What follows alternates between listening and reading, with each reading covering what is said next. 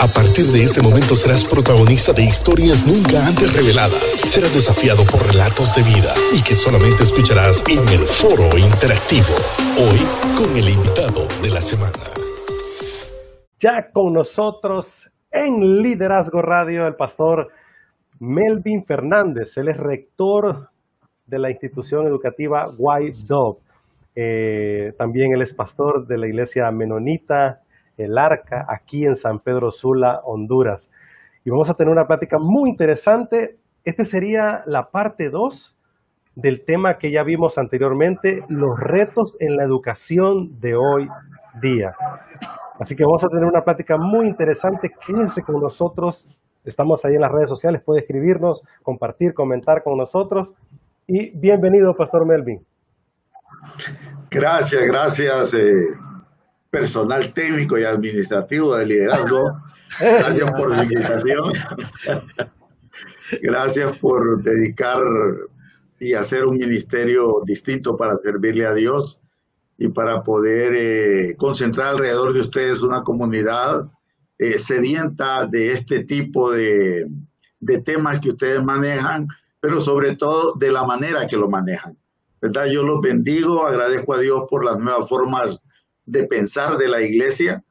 Creo que eh, eso es lo que hace la palabra impasable, ¿verdad? Que el cielo y la tierra pasará, pero su palabra nunca pasará. Fue escrita hace siglos, eh, cuando yo tenía sus años, la hice vigente de una manera, eh, ahora ustedes la hacen de otra manera, pero es la misma palabra que nos sigue inspirando y sirviendo a todos. Por lo tanto, es un honor estar con ustedes. Me encantó las nuevas formas de pensar. Me encantó esa, frase, Luis. Sí, definitivamente. No, es un honor para nosotros, Pastor Melvin, tenerlo con nosotros acá eh, como parte del liderazgo. Siempre quiero mencionar que el Pastor Melvin siempre es parte del liderazgo porque como dice nuestro eslogan, el protagonista eres tú. Al igual que Josué, Josué, no Josué solo es que no ha salido en la, pantalla con nosotros, en el aire, pero son parte porque cada, cada eh, pregunta, cada comentario nos desafía a nosotros también a poder seguir desarrollando esto y el pastor Melvin, pues lo digo acá públicamente, siempre nos sigue, siempre está ahí enviándonos esos mensajitos que, que nos, nos, nos cambian la ruta a veces, pero, pero que es bueno, es bueno, porque de eso se trata, de construir comunidad, de construir pensamiento, de construirnos juntos. Creo que eso nos hace falta mucho como sociedad, Raúl, por eso estamos como estamos. O sea, crecimos con una cultura donde todo el mundo quiere tener la razón. No sé si te has fijado. Hacen un diálogo político en nuestro país y todos quieren tener la razón. Eh, nadie quiere ceder. Hacen, no, que yo, yo y todo. Crecimos con esa cultura que tenemos que eh, romperla como un cascarón a través, obviamente, de los principios, de la esencia que es la palabra de Dios, para que pensemos coherentemente en pro de lo que estamos construyendo, mi estimado Raúl. Dime. Y Luis, quisiera eh, mencionar también que el pastor Melvin Fernández es uno de nuestros mentores, ¿verdad? Junto a mi papá, el pastor Raúl Paz, ¿verdad? Un, eh, un padre que nos ha guiado por generaciones, ¿verdad? a miles de jóvenes, niños, con lo que hacen en su comunidad. Pues el pastor Melvin es parte de ese círculo, ¿verdad?, de amigos que tenemos. Yo le agradezco al pastor Melvin, como tú lo dices, Luis, necesitamos mentores así, que nos acompañen en este camino hacia, pues, eh, los nuevos derroteros que la iglesia quiere surcar y que Dios quiere llevarnos hacia las nuevas generaciones. ¿Qué piensa al respecto, pastor Melvin? Sí, eh, no solamente eh, es necesario, es urgente una nueva manera de pensar. La verdad es que el papel que hemos desarrollado como iglesia, yo creo que no es malo, pero no ha sido suficiente. Hay, hay una gran deuda que mientras la iglesia ha crecido, también la maldad se ha multiplicado junto a nosotros y algunas veces hemos caído víctimas de, de muchas situaciones que nosotros pudimos haber prevenido. Por eso me alegra que haya una nueva manera de pensar, nuevos conceptos para encontrarnos con esta nueva realidad que se está presentando y que siempre se ha presentado. Los contextos de vida de ustedes son muy distintos a, los que tuvimos eh, los padres, pues, ¿verdad? Eh, las experiencias son totalmente distintas eh, la calidad educativa que ustedes han tenido, el ambiente social en el que se han desarrollado. Entonces yo espero que esta generación emergente haga un papel mejor del que nosotros hicimos, desprendiéndonos de lo que ustedes dicen, de nuestros egoísmos, ¿verdad? Porque generalmente cada quien quiere pensar que tiene la razón y entonces caemos en el desacuerdo. Dentro de los menonitas se maneja un, tema que se llama el acuerdo dentro del desacuerdo. O sea, mm. poder vivir bien de que pensamos diferentes, ¿verdad? Todos aportando lo mejor que se tiene. Otra frase, Luis, el acuerdo dentro del desacuerdo. Eh, eh, eso hay que imprimirlo en tablas, en piedra, en oro, pero es muy valioso, definitivamente. Es que sabes qué es lo que pasa. Ese es con el tema, vaya, voy, quizá yo sea el menos apropiado para hablarlo de cierta perspectiva, pero lo voy a decir. Porque circunstancias me llevaron a mí, pero, pero me voy a identificar con muchos, porque no solo es mi ejemplo. A mí en algún momento determinado me, tocó salir de una congregación a otra eh, no por mi voluntad, o sea, fuerza mayor, situaciones que se dan, porque tenemos que entender que los pastores son humanos también, son carnes, también necesitan, y aprovechando mi comentario, también necesitan apoyo, también necesitan amigos, también necesitan que el que está en desacuerdo sea su amigo y cuando hay una bajada, ese lo pueda levantar, pero como querés tener la razón, te fuiste solo. O sea, aquí hago yo con los sacos de frente, ¿no? Y no era ese el comentario, fíjate. Lo que te quiero decir es que me ha tocado moverme, me ha tocado moverme de un lugar a otro. Pero en algún momento yo escuché al bajista Abraham Laboriel, mira que no tiene nada que ver con teología, nada, el bajista Abraham Laboriel, ese músico reconocido que ha recorrido el mundo. En una ocasión en un seminario un joven le preguntó, porque él hablaba acerca de lo que como un músico puede desarrollar su, su, arte, su don en la iglesia. Entonces un joven le dijo, mira, Abraham, yo tengo un problema, le dice, voy a una iglesia muy conservadora, donde solo se toca el piano y a veces yo toco el bajo, a veces, pero yo me tengo que guiar a un formato, a una partitura que solo me deja hacer tres notas, nada más. Entonces, ¿cómo voy a meter los slides? ¿Cómo voy a hacer esto? O sea, no, no me puedo desarrollar en esa iglesia y toda mi familia va a ir. ¿Qué tengo que hacer? Tengo que cambiarme a otro lado porque si no me voy a morir con el arte. ¿Te imaginas qué pregunta? Ah? Entonces, a mí lo que me gustó fue la sabiduría con la que eh, eh, Abraham Laboriel le contestó y le dice, tú perteneces a una familia. En tu familia quizás cenan a las seis de la tarde en mi casa lo hacemos a las 8. En tu casa quizás se, acuerda, se acuestan a las 5. En mi casa se acuesta todo el mundo a las 12. Ahora, les, lo que te quiero decir suena bien interesante, que mi familia es como mejor que la tuya. Tú no vas a dejar de ser parte de esa familia por moverte a mi casa, aunque te guste. o sea, la familia no la vamos a cambiar. O sea, Dios nos dio un lugar. Yo no voy a decir, ah, voy a dejar de que este sea mi padre porque no se acopla a lo que yo quiero y lo que yo pienso. Pero a veces en la iglesia hemos pensado de esa manera, Raúl. Ah, esto no me gusta por aquí, me voy a ir para acá. Y voy a hacer eso. Y, a veces no nos damos cuenta que estamos siendo contrarios al diseño, al propósito de Dios en nuestra vida. Yo sé que me metí a un terreno bien escombroso, Pastor Melvin, pero, pero ¿qué piensa al respecto? ¿Qué piensa porque tenemos que hablar de las nuevas generaciones. Pero las nuevas generaciones se ven enfrentadas a esta situación, a esta situación de, no solo movimiento de miembros de iglesia, sino de movimiento incluso de iglesias en general, o sea, de pensamiento, y estamos mudando tanto que a veces las nuevas generaciones dicen, ¿y en qué creemos y en qué pensamos? Y se van volviendo apáticos a eso que nosotros sabemos que es la única esencia que tiene la capacidad de cambiar el mundo. Eh, la verdad es que Dios hace un trabajo en el corazón. Y hay un principio que a mí me encanta eh, eh, el Señor Jesús por eso. Porque el primer mandamiento que la Biblia tiene es amarás al Señor tu Dios. Y no es una sugerencia, es un mandamiento. Pero en la práctica, cuando Pedro niega a Jesús, y Jesús se vuelve a encontrar con él. No le pregunta por qué me negaste. No le dice me traicionaste. Le pregunta por el primer mandamiento.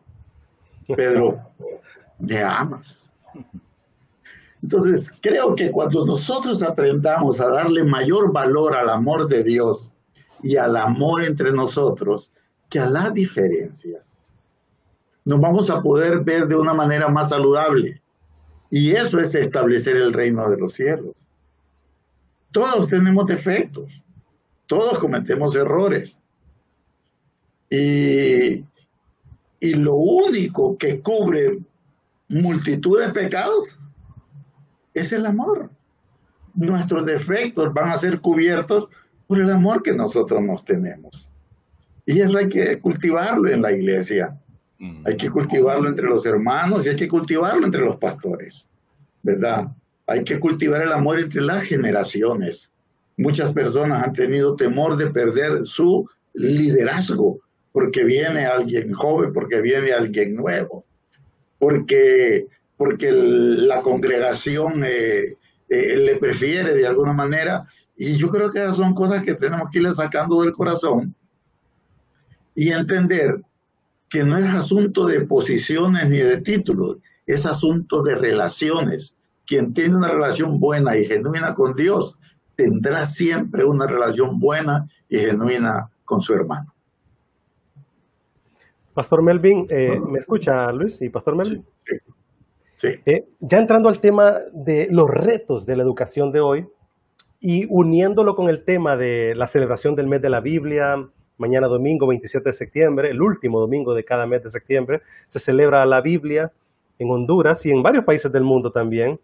Eh, en la educación, muchos libros nos forman, nos pueden formar, pero solamente la Biblia es la que nos puede transformar. Hoy más que nunca creo que en la educación el reto es de que las sociedades construyan ciudadanos con valores morales, espirituales, que construyan humanidad. Y no tanto en enfocarnos en el tema de pues, la ciencia, las matemáticas, el arte, los deportes, que está bien, lo hemos hecho toda la vida. Pero por ahí decía C.S. Lewis que lo que hacemos con el ser humano es nada más eh, crear, eh, ¿cómo es que decía? demonios educados, algo así mencionaba ese Lewis, ¿verdad? Lo que hacemos es crear demonios educados, pero sin los valores eternos, los principios de Dios, no estamos haciendo nada. Y hoy es lo que estamos viendo eh, con nuestra sociedad. ¿Qué piensa al respecto, pastor? Bueno, eh, para poderle dar sentido cuando tú mencionas la Biblia como fecha que recordar, yo quiero decirte que en mi concepto la Biblia es la madre de la educación. Es el libro más leído en la humanidad. Es el libro más antiguo. Está el Ramayana, el Mahabharata de Valmiki de la India, que son mucho más antiguos.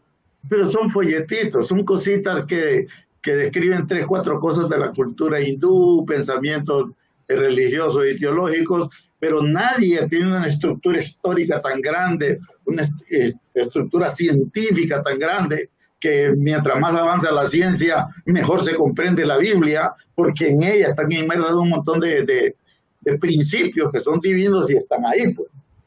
Pero la Biblia no nos fue dada para que la leyéramos. Cuando. Dios se la da a Moisés, le da una orden y le dice, enséñales. Wow. La, la, diferencia entre el pueblo de Israel y nosotros, ellos son 8 millones de judíos actualmente allá en Israel. Y nosotros somos 8 millones de hondureños. Ellos son cinco veces más pequeños en territorio que nosotros. El 60% de su territorio es desierto. Sin embargo, ellos son la 14 economía del mundo y nosotros la ciento y a, la grado. ¿A dónde nos tienen, verdad? ¿Qué diferencia hay entre ellos y nosotros? Educación a, Moisés se le dio la Biblia no para que se las contara ni para que se las leyera. Junto con eso le enseñó alfabetismo. Porque ahí en ese mismo capítulo le dice, y se las vas a escribir en la frente, en las manos, en los dinteles de las puertas, le vas a hablar de ellas cuando entres, cuando salgas, cuando vayas por el camino, cuando te acuestes, cuando te levantes. O sea, era todo un proceso pedagógico de enseñanza que estaba viniendo desde los cielos para ese pueblo. Y eso es en el monte Sinaí, hace cuatro mil años. O sea, ese pueblo tiene cuatro mil años de educación pública, porque no le fue dicho tampoco, se la van a enseñar a los sacerdotes. a los niños los vas a dejar afuera, a las mujeres no las tomes en cuenta. No, no, no. Era una educación general para todo el mundo. Y las mujeres de la casa eran las maestras de la casa. El gran, la, cosa más extraordinaria de, de, María no es su virginidad. Es que su niño cuando llegó al templo a los 12 años sabía leer y escribir. En, en aquel siglo, en el siglo I. Cuando en Alemania, en Prusia, y, y, Escolapios en, en, Soria, en, en, España, en el año 1760 empiezan con la educación general, la educación pública. Aquellos la traían desde siempre. La lectura había estado encerrada para la aristocracia. Eran los reyes, los escribas, la gente importante la que leía y escribía. Aún después de Martín Lutero y después de que se inventa la imprenta, era muy poca la gente que leía. Eran más los que escuchaban lo que leían. Cierto. ¿Verdad? Pero, pero del monte Sinaí para acá, lo que, lo, que, lo que Dios le da al pueblo de Israel es un sistema educativo. Y educación eh, se compone de dos cosas. Del saber, que es lo que nosotros le hemos dado mucha importancia y pensamos que solo eso es, y el ser. Y es 50 y 50. De nada te sirve saber mucho si no eres nadie. Si tu vida está destruida y vas a destruir a aquellos que están contigo.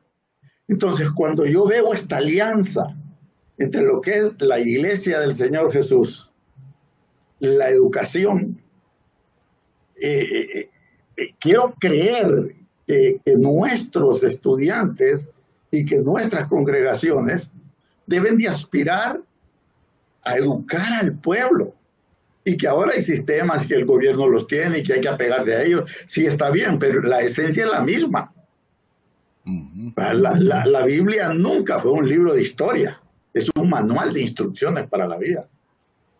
Entonces, cuando nosotros estamos con los niños celebrando las fiestas bíblicas, recordando los pasajes bíblicos, el día de la Biblia, recordando a los héroes de la fe, lo que estamos haciendo es contándoles la historia de educación que a gente ha pasado. Cuando Jesús habla con sus discípulos, eh, les dice, oíste que fue escrito. ¿ah? O sea, todos estaban entendidos de lo que él estaba hablando. Y ustedes ven que él está acudiendo, acudiendo a la palabra. En el concepto judío, ellos generalmente no son como nosotros, va que nos dice en el capítulo tal, en el versículo tal, la palabra dice tal y tal. No, ahí se da por sentado que ya sabes. Entonces, el nivel educativo que, la palabra causó sobre la humanidad eh, es evidente en los niveles de desarrollo donde se ha apreciado la Biblia y donde no, la, no, la habíamos tenido. Dichosos ustedes que están en esta época donde tienen cámaras, tienen radio que está a su servicio. En la nuestra no, había pequeño, una pequeña radio evangélica por allí la mayoría de nuestros pastores ni siquiera habían cursado la secundaria, eh, teníamos grandes limitaciones, ¿verdad? Pero a través de este tiempo que la palabra ha venido cambiando, y te digo, si yo bien digo que la iglesia tiene una deuda, tampoco digo que no ha hecho nada, que sin la iglesia sería peor, eso sería un desastre, ¿verdad? Entonces, pero que tenemos que ir hacia mejorar. Entonces, cuando yo pienso en educación, lo pienso a este nivel. Y yo invito a todas las iglesias que abran sus escuelas, que sirvan de alguna manera, que le creamos a Dios muchas veces. Y bueno, y contigo lo hemos vivido muy de cerca, Raúl, porque el pastor Raúl conmigo ha sido muy, muy cercano y ha creído algunas de las cosas que, que, que yo promulgo, ¿verdad?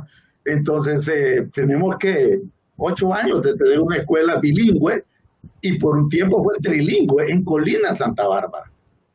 Y algunos pueden decir, pero que esa, escuela es bien pequeña, apenas tiene 50 estudiantes. ¿Sabes tú lo que son 50 estudiantes bien formados dentro de una comunidad como Colina?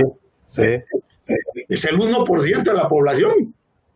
Entonces es, es, un cambio extraordinario. Entonces quiero yo a través de este medio invitar a los pastores a que creamos en esto, a que creamos en nuestro liderazgo. Nosotros algunas veces pensamos que no podemos hacer algo porque no estamos totalmente capacitados. Si volvemos a aquel principio, que Dios no llama a los capaces, Dios capacita a los que llama, ¿verdad? Entonces, eh, manera es, empecemos, empecemos, creámosle, ¿verdad? Nosotros empezamos con nuestros proyectos de las escuelas White Dog, desde el albergue infantil para el hijo de la madre soltera que trabaja. Eso era lo que originalmente teníamos. Pero cuando las primeras niñas llegaron a, a nivel escolar, se me pararon y me pararon enfrente y me dijeron, pastor, tenemos que ir a la escuela. Y yo empecé a pensar, bueno, si yo aquí quería darles de comer, yo no estaba pensando en uniformes, de tareas, llevarlas, traerlas, darles de comer. Y en eso suena el portón de, de, del, del, templo, ¿verdad? Y ella voltean a ver y dice, ve, ahí vienen los gringos de White Dog. Es una, iglesia en Nueva Orleans que se llamaba así. Es como habíamos cambiado de templo, estábamos en el lugar nuevo, los norteamericanos llegaron a buscarles al, al lugar anterior donde les llevaban juguetes y regalos, pero no los encontraron y llegaron ahí. Entonces, cuando ella se da vuelta y salen corriendo, porque los norteamericanos les traen juguetes y confites, va, me quedo yo solo ya con el Señor, va. Y entonces vino el principio. Será bilingüe, porque son norteamericanos los que vienen. Se llamará White Y ahí empezamos a hablar al día siguiente con un grupo de maestros de la escuela, que eran de escuelas públicas, y con los que hablaban inglés. Entonces hicimos una mezcla entre los, los que eran docentes y los que no eran docentes, pero que hablaban inglés. Y de esa manera pudimos empezar. De una manera muy, muy sencilla, pero muy hermosa. Cuando veo hacia atrás, lo único que puedo que ver es la mano de Dios. Y el dinero, no importa, hombre.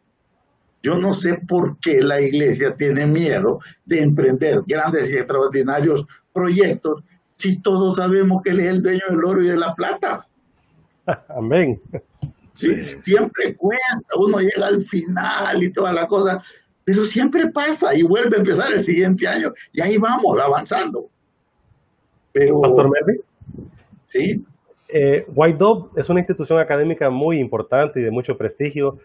Ha formado y está formando a cientos de líderes para nuestro país y para el mundo entero cuénteme, ¿en, qué regiones del país está White En San Pedro Sula, la principal. La, primera escuela fue San Pedro Sula, la segunda fue en Chamelecón, la tercera fue en Santa Clara, en Petoa, Santa Bárbara, la cuarta fue en Colinas y Tela, y eh, estamos en Sula, Santa Bárbara. Andamos ahí por una población de unos 700 estudiantes, unos 100 docentes o personal comprometido con las diferentes instituciones.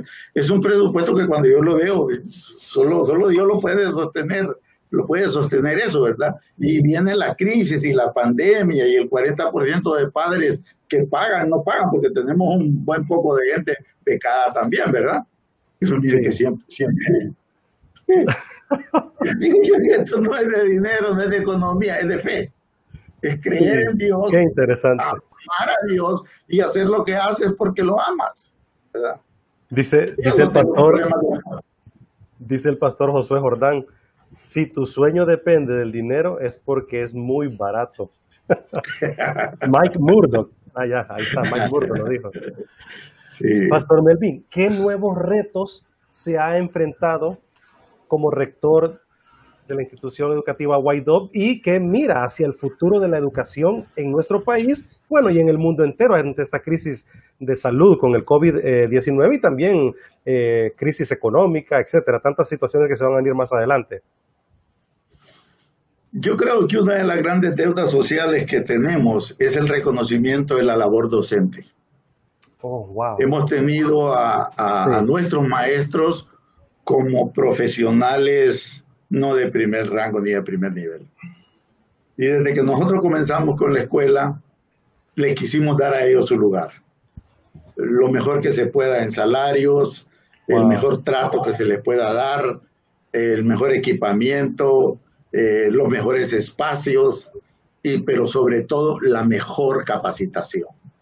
Entonces siempre nos estamos esforzando porque ellos aprendan cosas nuevas, vayan caminando hacia, hacia nuevos derroteros. Eh, fue bien interesante eh, el día que anunciaron la pandemia, el 13 de agosto. Yo venía con un grupo de 35 docentes de Tegucigalpa para San Pedro, cuando en el, en el bus recibí el comunicado. Eran las 5 de la tarde donde nos decían que ya el lunes no habían clases. Y veníamos de una capacitación con Ave de Tegucigalpa. Había llevado 35 docentes, andaba un chico de Colinas, de Sula, de Chamelecón. Eh, bien interesante cómo veníamos todo ese grupo bien emocionados con lo que habíamos aprendido y precisamente la, el 50% de la enseñanza había sido educación digital, sin saber nada de lo que, de lo que iba a pasar, ¿verdad? Entonces, ahí mismo empecé yo a animarlos, vamos a ser más docentes que nunca, vamos a estar más presentes, ahora ellos no van a estar en el aula, pero nosotros vamos a estar en las casas. Y el sábado salir a correr a buscar laptop para los que no tenían, por los que tenían laptops deficientes, eh, otros preferirían, preferían el celular, y el lunes ya estábamos parados que fue lo mejor, eh, que, estuvo bien, no. Yo creo que se cometieron muchos errores y que, que, no lo hicimos bien. Pero fue lo mejor que pudimos hacer. Porque lo peor era no hacer nada. Pero nosotros el lunes estábamos dando clases con aquel relajo que no se contactaban los niños, que no se levantaban, que el padre no le había entendido, que nadie había tecnología en la casa, pero era un desafío total pero ya que el teléfono sonando y haciendo mil preguntas a nuestra dirección, coordinación académica, preguntas para las cuales nadie tenía respuestas y que ahora pues las hemos venido solventando a través del tiempo, eh, que, que, se que mire que el internet se traba, ¿verdad? Y todo el mundo que, que echándole la culpa al servidor de internet y es que las pobres tenían las computadoras un montón de cosas innecesarias ¿verdad? Hasta tres antivirus ahí, aquel pobre programa para pasar por ahí, era un lío, pues, ¿verdad? Entonces, todas han sido cosas que se han venido aprendiendo y que se han venido superando, pero yo creo que esa es la riqueza de la educación. La educación es una experiencia. El pueblo de Israel le dan el libro nuevo y le toca 40 años de clases. Seguidito. Ajá, y en cada una de las circunstancias tenían que probar, probar que había cuarentena, Esa sí era cuarentena. Estaba, estaba leyendo un pensamiento de, de un educador eh, americano, Howard, que decía la verdadera educación no es la que se hace de cabeza a cabeza, es la que se hace de corazón a corazón. Y cuando escucho hablar al pastor Melvin de toda esta experiencia, de toda esta vivencia, es eso lo que está marcando huella. Aquello que se hace el corazón al corazón.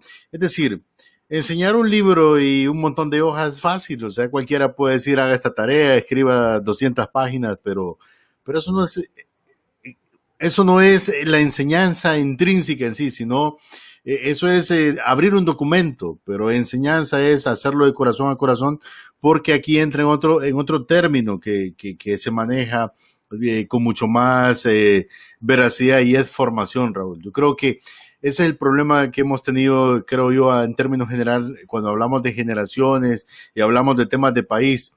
Se ha querido enseñar, pero sin formación.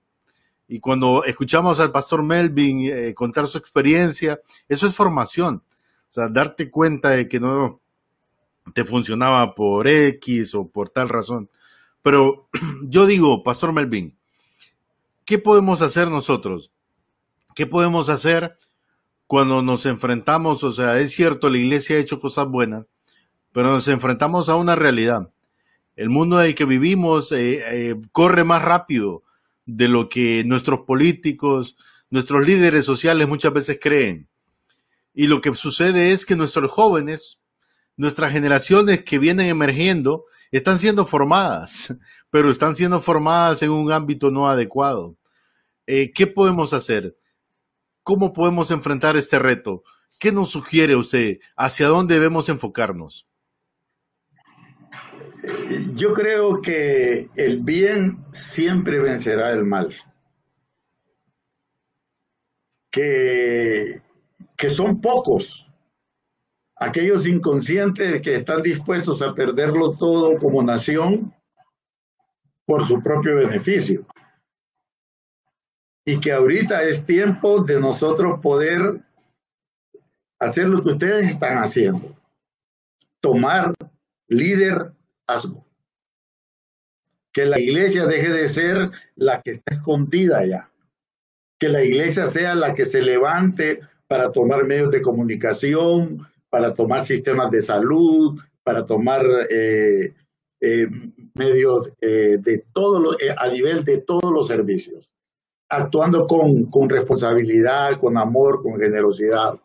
Uno de los grandes problemas que tenemos es que nos han metido en la cultura que felicidad es riqueza. Que yo solo puedo ser feliz si tengo todo lo que la sociedad está mirando y deseando. Y no, la felicidad no es eso. Es la alegría de la autorrealización. Con el campesino que no sabe leer y escribir, empieza a cosechar mazorcas hermosas en el campo y ve que su cosecha fue buena. Él se siente feliz. Cuando el hombre puede ver la belleza de su esposa, admirarla y apreciarla y sentirse orgulloso de ser su cónyuge, y sentirse feliz de ser parte eh, en los hijos que se tienen y aunque la casa sea pequeña, aunque el plato de comida no sea tan grande, pero hay salud, hay amor, hay paz, ahí está la felicidad. No es necesario que el hombre tenga 50 casas, 3 yates, 20 carros y todo eso, que es la tontera que nos ha metido. Que si no ando enganchado en un carro del año, yo ya estoy inconforme, estoy insatisfecho y ando de mal humor y estoy amargado. O sea, eso, esos son principios que tenemos que sacarlos de la cabeza. Yo me he negado a cambiar mi carro en menos de cinco años. No porque no tenga dinero y porque no pueda, no, porque allá están aquel montón de proyectos que deben de funcionar y sigue habiendo gente necesitada y gente pobre. Y cuando nosotros entendamos que lo hermoso es dar, no el recibir. Porque estamos en una sociedad donde ni siquiera quiere recibir, quiere quitar. Ese es el principio. Es más, y muchos de los que enseñan liderazgo en nuestra, en nuestra iglesia casi invitan a la, iglesia a, un término, arrebatar. Sí, sí. Pero la bienaventuranza es para el que da. El mundo tiene suficiente riqueza como para que todos vivamos felices para que todos tengamos un lugar donde dormir, comida segura, salud segura, los requisitos mínimos para una vida satisfactoria y plena. Lo que nos falta es la distribución, esa capacidad de poder entrenar a la gente, capacitarla y prepararla para que con su esfuerzo se pueda ganar sus recursos. Yo tampoco estoy creyendo de que la iglesia va a ser una repartidora de dinero sino que entrenadora, repartidora de conocimiento, de principios que potencializan al hombre para alcanzar lo que desea y lo que se merece, y que sepa escoger entre lo que debe y lo que no debe. Pastor, ante estos retos que estamos viviendo en la educación de hoy, creo que la iglesia tiene un papel muy importante. Eh, la iglesia se debe a la comunidad. Así que si la iglesia se debe a la comunidad, ¿Qué podemos hacer como iglesia para colaborar con las familias que asisten a nuestras iglesias, pero también con las familias que están alrededor de nuestra iglesia local? O sea, en la comunidad. Hay tanto niño hoy que no está recibiendo clases, pero hay muchas iglesias que tienen wifi. Algunas tienen aulas y se podría pues repartir algunos eh, lugares especiales con el debido cuidado, ¿verdad? No sé, tendríamos que reinventarnos, reestructurarnos como iglesia para pues eh, ser parte de esta comunidad que está necesitando entrenar, educar y preparar a las nuevas generaciones. Sepamos algo, la gran comisión tiene que ver con educación.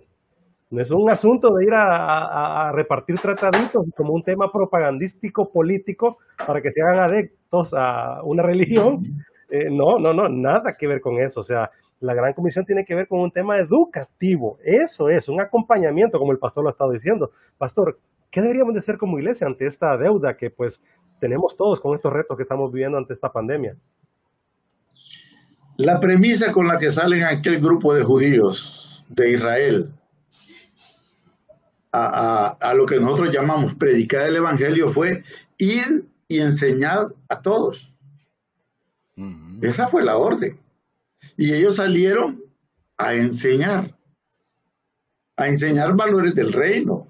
Y si ustedes se fijan, por ejemplo, todas las parábolas que el Señor Jesús usa son de relaciones sociales, de relaciones de producción, de capacidades de producción. De, la sorpresa de la vida cuando se encuentra la moneda perdida, de, cosas extraordinarias de la vida diaria. De ahí él desarrollaba una enseñanza. Entonces nosotros tenemos, para, para no dejar esto allá en Israel y venir hasta acá, porque la pregunta tuya es en función de que tenemos wifi en la iglesia y se está desperdiciando y pasa eso en sentido día y noche y, nosotros los pastores llegamos dos, tres horas a, a, ver el los correos electrónicos o, hacer algo, algo poco y el resto del tiempo eh, eh, eso, eso se está, nadie lo está utilizando. Pero aquí pasamos por el tema este, el amor. Porque la siguiente pregunta es, ¿quién va a tener tiempo de ir a atender a un niño allá? Y fíjate qué curioso, nosotros no, no tenemos gente que tenga tiempo. Sin embargo, el desempleo en el país es del 56%. Sí, sí. ¿Cómo es que no hay gente que no tiene tiempo si el 56% no trabaja? Cierto. Es lo que nos falta, es una verdadera conciencia. Hmm. ¿De qué hacemos con nuestro tiempo? Habemos tres, cuatro que estamos reventados, que ya la cabeza no nos aguste y el día... Eh, esta es mi segunda conferencia ahora y me está esperando la tercera en la tarde. Wow. ¿Verdad? Entonces eh, pasamos y me invitaron para estar en, en, eh, celebrar el Día de la Biblia. El Día de la Biblia. Eh, con, Canal 39. o sea, eran cuatro realmente. Pero yo así les dije, no, no puedo, pues va. Pero hay mucha gente que tiene poco que hacer. Y, y hay mucha gente que se acostumbró a no hacer. Entonces, ahí es donde la iglesia tiene que desarrollar un liderazgo. Es que cree no es el liderazgo con esa fe escandalosa, ¿verdad? Que, todo lo ata, que todo lo recibe del cielo, que viene la gloria de Dios, que vienen los milagros. Pero mire, yo no conozco otra manera de que los milagros de Dios aparezcan, sino mm. después del uso de mis manos. El mar se abrió hasta que uno de los judíos se metió al agua y hasta que se está ahogando Dios decidió abrirlo. yo creo que, que, la iglesia y los pastores, los líderes, el sistema, ¿verdad? Creó una iglesia muy muy sedentaria, muy pacífica, muy indiferente. Como espectadores, pues a ver qué ocurre este día en el culto, ¿verdad? sí, yo creo que el, pensamiento de ustedes, el pensamiento mío ha, sido el resultado de lo que la iglesia ha hecho en nosotros también. Pues te digo, no quisiera volverme solamente crítico. Algo está pasando. Y estoy seguro que como, como los profetas eh, de Eliseo, ¿verdad? Él creyó que estaba solo y había miles que estaban con él, pues, y los de Elías, ¿verdad? Entonces, yo creo que hay mucha gente que tal vez no tiene los mismos argumentos para tal vez lo hice de otra manera, pero les aseguro que hay mucha gente valiosa. Yo me quedo sorprendido cuando llego a los barrios más insignificantes y encuentro gente. Mira, hay una iglesia en Chamelecón, junto al río. ¿ah? En el 2012 el 40% de la población se fue por el conflicto de maras que había. Pero ahorita en tiempo de pandemia, 400 almuerzos diarios. Y José le al pastor, pero ¿cómo haces? Vas a reproducir esa pandemia y todo con bioseguridad, pastor. ¿Y cómo haces con esa gente que te llega, esa masa de gente? Nadie llega al templo. ¿Y cómo haces? En las motos de la iglesia se llega al portón de la casa y se pone la comida donde el chuzo no lo alcance. Entonces, no, no somos pocos. Dios, a mí me gustaría que invitaras a José para que escuchara los argumentos y te dieras cuenta los tesoros que hay ocultos ahí en diferentes, en, diferentes partes. Hay muchachos que me mandan el WhatsApp y viera cómo me inspiran, ¿verdad? Tengo un chico aquí en, en eh, asentamientos humanos, una iglesia muy pequeñita. Ese tipo cada vez que me manda un mensaje me conmueve el corazón. Yo siento que me está pastoreando de la misma bien, ¿verdad? Eh, o sea, hay, hay mucha riqueza. Yo creo que tenemos mucho que hacer y yo no quisiera dejar una atmósfera de negativismo. Cuando veo nuestro claustro de docentes, digamos unas hipotillas chiquitillas y flaquitas, que cuando uno las ve parece que fueran más grandes los, los estudiantes, pero tienen un temple, un carácter, una personalidad y un conocimiento extraordinario. Y estas cuestiones de la tecnología la han agarrado y, Dios le dio al hombre tanta sabiduría para que resuelva los, los desafíos que la vida le va a presentar siempre. Entonces yo creo que, que la iglesia está en ese punto, está en un punto extraordinario donde tenemos que avivarla y me gusta que estés pensando en los recursos que tenemos, porque yo soy de los que creen que el que no hace nada con lo que tiene, no va a hacer nada con nada. Hmm. Lo poquito, dice que el que es fiel en eso, sobre mucho lo pone. Pero si no usa lo poquito que tiene, no espere más. Muy bien, excelente. Pastor Melvin, con, eh, tenemos ya 10 minutitos, vamos a avanzar eh, a este cierre, ¿verdad? Ha sido una plática desafiante, siempre mm. tenemos que decirlo, ¿verdad, Luis? Esta es la primera de varias que queremos tener con el pastor. Sí, no, definitivamente. Ya lo vamos a hacer parte del equipo. Sí, sí, como tú lo solo que él ya es parte. Sí, solo que con esa agenda ya me doy cuenta que es aún más honor y privilegio que nos comente ahí sábado sábado. Pastor, con la carga académica de hoy, con la carga académica de las clases, estamos recibiendo clases virtuales, tanto los hijos, los niños, como nosotros como padres.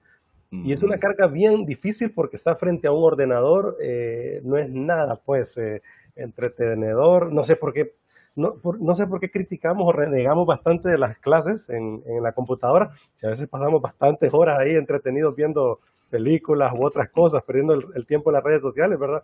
Pero no sé por qué pasa eso también, habría que investigarlo. Pero con la carga académica, ¿qué hacemos para ayudarnos como padres, como alumnos, y como eh, maestro, ¿verdad? Ese trinomio perfecto de la educación. Es que, es que mira, ahí es donde, donde vienen los desafíos del cambio. Nosotros estamos seguros que esos 16 libros que el muchacho lleva los necesita para ser educado. Y aseguro que de esos 16 libros, al final, lo que él termina logrando aprender es el primero. Hablamos de volumen. Entonces, tenemos que caminar hacia la educación significativa. Eh, ¿Qué pasa? Vamos a aprender las tablas, dos por dos, cuatro, y ahí vamos, ¿verdad? Y el niño va a repetir eso, va a repetir eso. Si tú le dices al niño, debe de aprenderse las tablas, y usted tiene que hacer una tarea y luego lo vamos a abordar para ver cómo está su aprendizaje te aseguro que en el interior, en el chip de ese niño, va a sufrir una metamorfosis. Nosotros tuvimos la experiencia en el primer parcial, bueno, el, el, el 13 de, el 15 de marzo, el 16 de marzo nosotros empezábamos con los exámenes del primer parcial. Y ya esa semana no se pudo llegar. Entonces, esa fue la semana del relajo, pues. Nadie sabía, todo el mundo en casa, el virus viene, nos va a destruir y toda la cosa. Pero de repente empezamos a ordenarnos, a estructurarnos y, logramos cumplir el primer, el primer bimestre, ¿verdad? Y es más, hicimos una pequeña evaluación de lo que habían estado estudiando los niños. La verdad que simplemente evaluar era un, era un desafío, Luego vino la orden de que era prohibido evaluar a los niños, pero mi problema es que yo no necesito evaluar a los niños, necesito evaluar a mis docentes. Quiero yo saber qué tanto están recibiendo los niños y cómo lo voy a hacer si no lo investigo con ellos. Entonces tuvimos que cambiar nuestra forma de evaluar. Aquellas 10 preguntas enumeradas, de eso se acabó, pues. Entonces hubo que modificar pensamiento. Y entonces ahora debemos de caminar hacia la enseñanza significativa de los programas que hemos tenido, porque ahora van a aparecer otras clases, otras maneras de ser. Nosotros hemos estado dando durante algún tiempo la clase de ballet, la clase de, de orquesta, eh, el chico de karate se quedó muchachos ahí eh, dándole su, su, entrenamiento y, dándole su clase, pues, ¿verdad?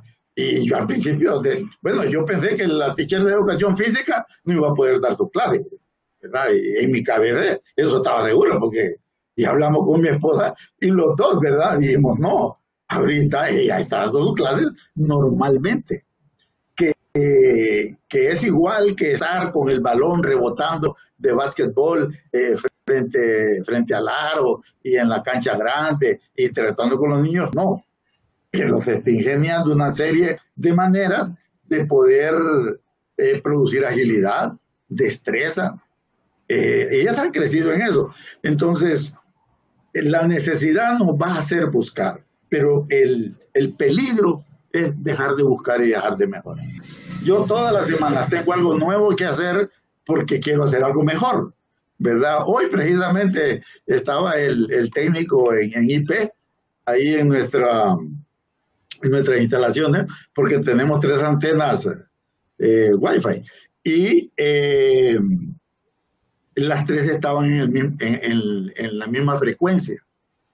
Entonces, me dicen, no, hay que ponerlas en frecuencias diferentes. Ay, yo pensé que para que funcionaran y, y, la otra persona también pensó que había que hacerlo de esa manera. No, no, no, sepárela.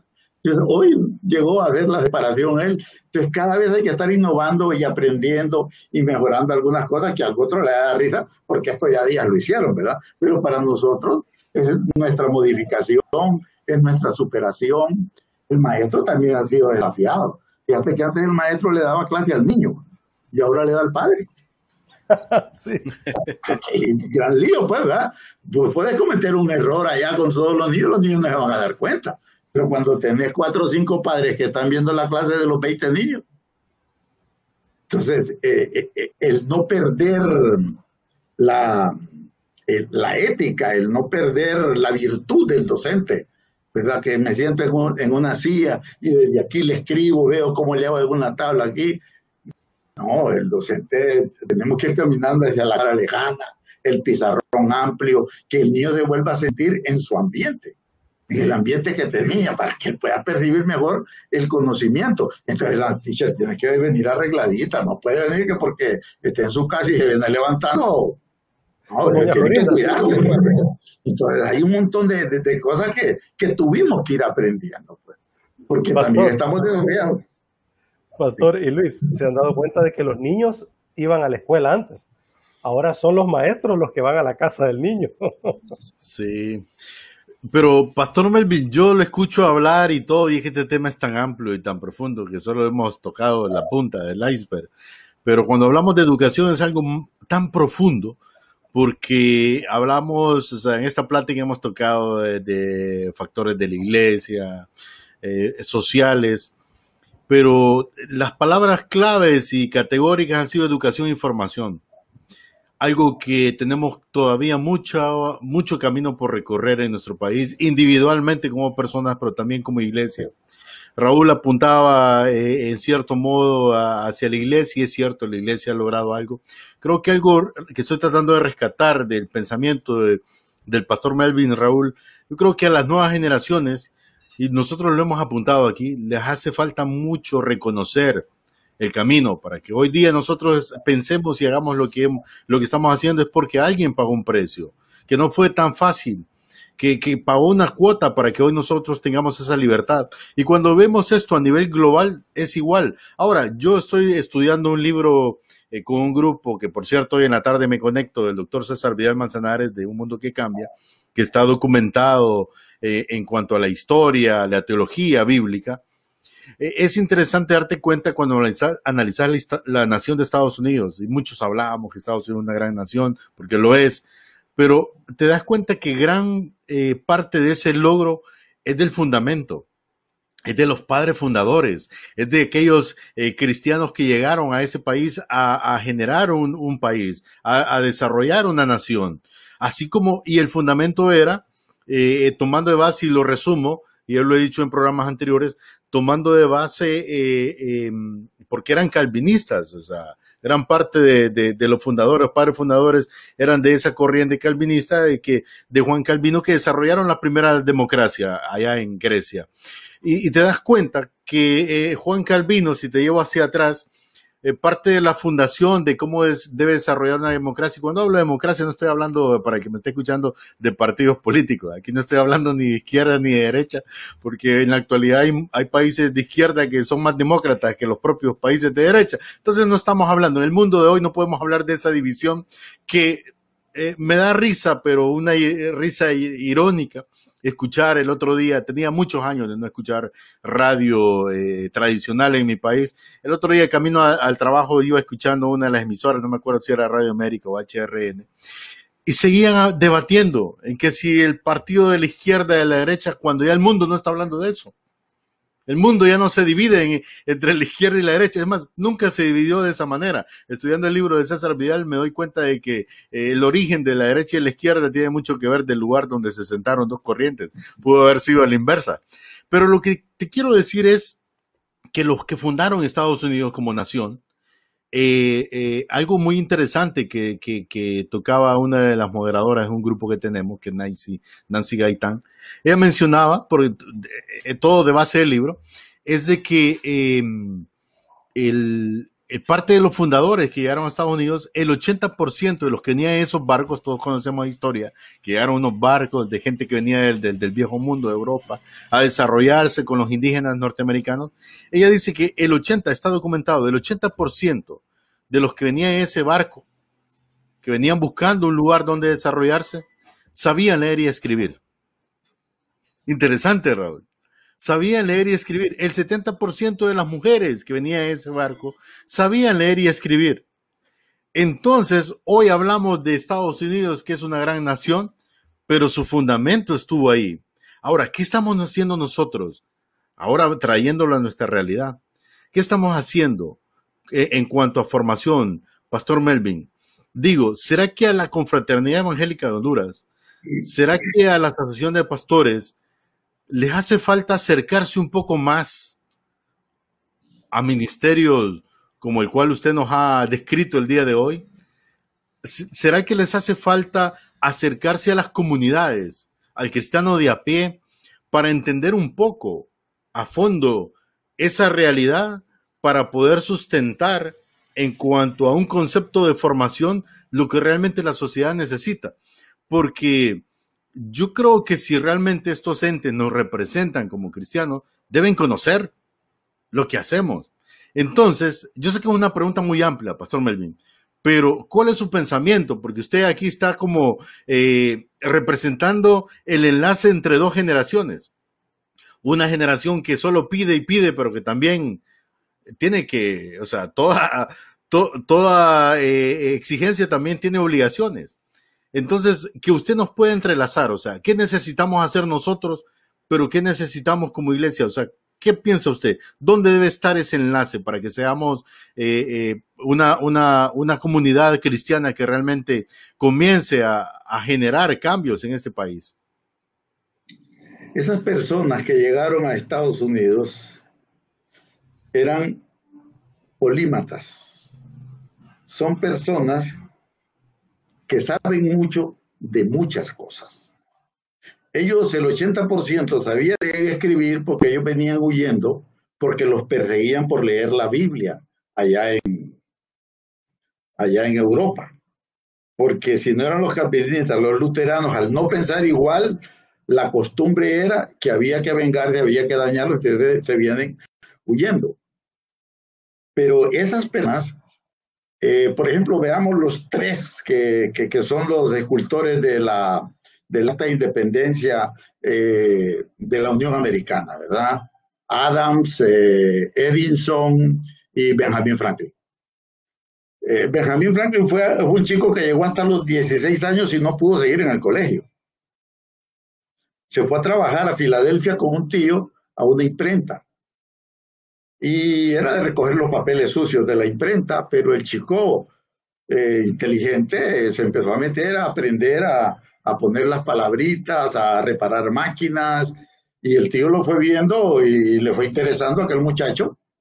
Y a los tres años le dice que, qué le gustaría él hacer, qué le gustaría él estudiar, que él esté en la posición de ayudarle. Y dice, no, le yo lo que quiero es ir a Inglaterra. ¿Por qué? Le dice, ah, porque en Inglaterra es donde están las la mejores imprentas. Y entonces se va para allá. Está dos años en Inglaterra y regresa. Eh, desarrolla el negocio del tío, pero luego compra una pequeña imprenta abandonada por ahí y ya no solo imprime, sino que empieza a escribir. Y empieza a escribir una historia que es muy, muy, muy conocida en Estados Unidos y empieza con una gaceta de Filadelfia y se convierte en el periódico que es el que promueve la independencia y la libertad y, la protesta. Pero este tipo era, escribía, este tipo era imprentista, era mecánico, era, bueno, inventó los, lentes bifocales, porque como él los utilizaba tanto, ¿verdad? Eh, fue el que inventó el pararrayos y lo inventó haciendo las cosas más absurdas que se pueden hacer. E, ese es el problema, que nosotros no queremos que se burlen de nosotros. Cuando tú vas a elevar un papelote, buscas un día bien soleado, un viento moderado y que sea de día, ¿verdad? Benjamin Franklin lo elevó de noche en medio de una gran tormenta y un gran tempestad. Entonces, como el barrilete se le volvía loco, para poderle estabilizar la cola, que es la que estabiliza, decidió ponerle más peso. Entonces le amarró una llave. Y se dio cuenta que cuando esa llave topaba a la tierra, echaba chispas. Entonces él sacó una conclusión, que hay una energía en el cielo y hay otra energía en la tierra. Y eso lo sabemos los cristianos mejor que nadie, que cuando tú logras conectarlo del cielo con lo que está en la tierra, hay una energía poderosa que nadie la puede tener. Y haciéndolo absurdo, inventó el pararrayos. Se dio cuenta de que la energía de, de la tierra podía absorber la energía del cielo. Y era un desastre en Estados Unidos porque todas las casas eran agudas por la, cantidad de nieve que cae. Para que la nieve pueda rodar, por eso la hacen bien, bien, bien agudas. Entonces el rayo busca justamente esa dirección. Entonces empezó a poner los pararrayos él ahí y entonces se evitó el problema. Los religiosos de ese día le dijeron que estaba haciendo un acto antinatural, que le estaba quitando la potestad a Dios de hacer lo que él quería con sus rayos. Entonces le dijo, bueno, no usen sombrero porque usted le está quitando la potestad a Dios de tener una sombra, ni use ropa tampoco. Pero ¿de quién estamos hablando? De un ser humano construido y diseñado para, número uno, esforzarse, número dos, correr riesgos, número tres, aceptar la burra y la crítica y la deshonra y la humillación de un montón de gente a cambio de un sueño. Entonces, nosotros siempre queremos eh, eh, hacer responsables a las organizaciones, a la confraternidad, a la asociación de pastores, si nosotros somos ellas. Nosotros somos ellas. O sea, esos señores que están ahorita ahí, dentro de cuatro o cinco años serán ustedes los que estarán ahí. Ahora, ¿cómo va a cambiar esto? Tomando los desafíos a nivel de educación, a nivel de, de empresariado, a nivel de sistemas de trabajo, a nivel del esfuerzo y el sacrificio, a nivel de la generosidad teniendo la responsabilidad de repartir con alegría todo aquello que nos llega a nuestras manos. Qué mejor manera de culminar esta conversación que me, dejó todavía ya un poco allá con el pararrayos de Benjamin Franklin. Le diré, pastor. Y mira, una frase que, es muy popular de, de, Franklin y que tiene que ver porque parte del tema de hoy era enseñanza y educación, que nos metimos en todo, de todo un poco. Él decía, dime y lo olvido, enséñame y lo recuerdo, involúcrame y aprendo. Eso es lo que el pastor Melvin estaba diciendo. Tenemos que involucrarnos todos para ser ese líder asgo. Tenemos que involucrarnos. Y al involucrarnos, vamos a ser parte y al ser parte, vamos a generar los cambios. De eso se trata, mi estimado Raúl. Realmente ha sido una excelente tarde, provechosa. Pastor Melvin nos ha dejado picados realmente.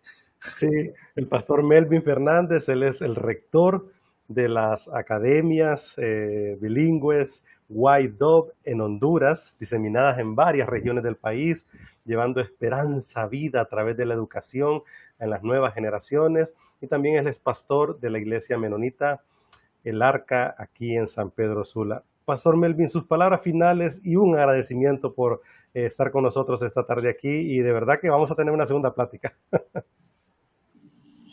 No, simplemente agradecerles y bendecir, bendecir sus corazones, que puedan siempre caminar con esa libertad y esa salud espiritual en la búsqueda de una mejor iglesia y por lo tanto una mejor nación.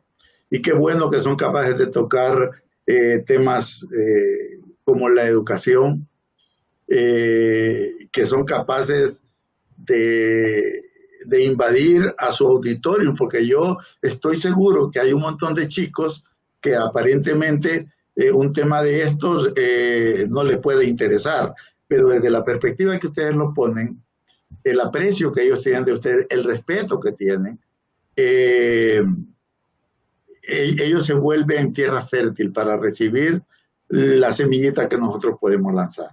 Pero lo que sí les quiero decir, no tengan miedo. Dios está con nosotros. Esto que estamos viviendo va a pasar. Y cuando pasemos, vamos a ser mejores de lo que éramos antes.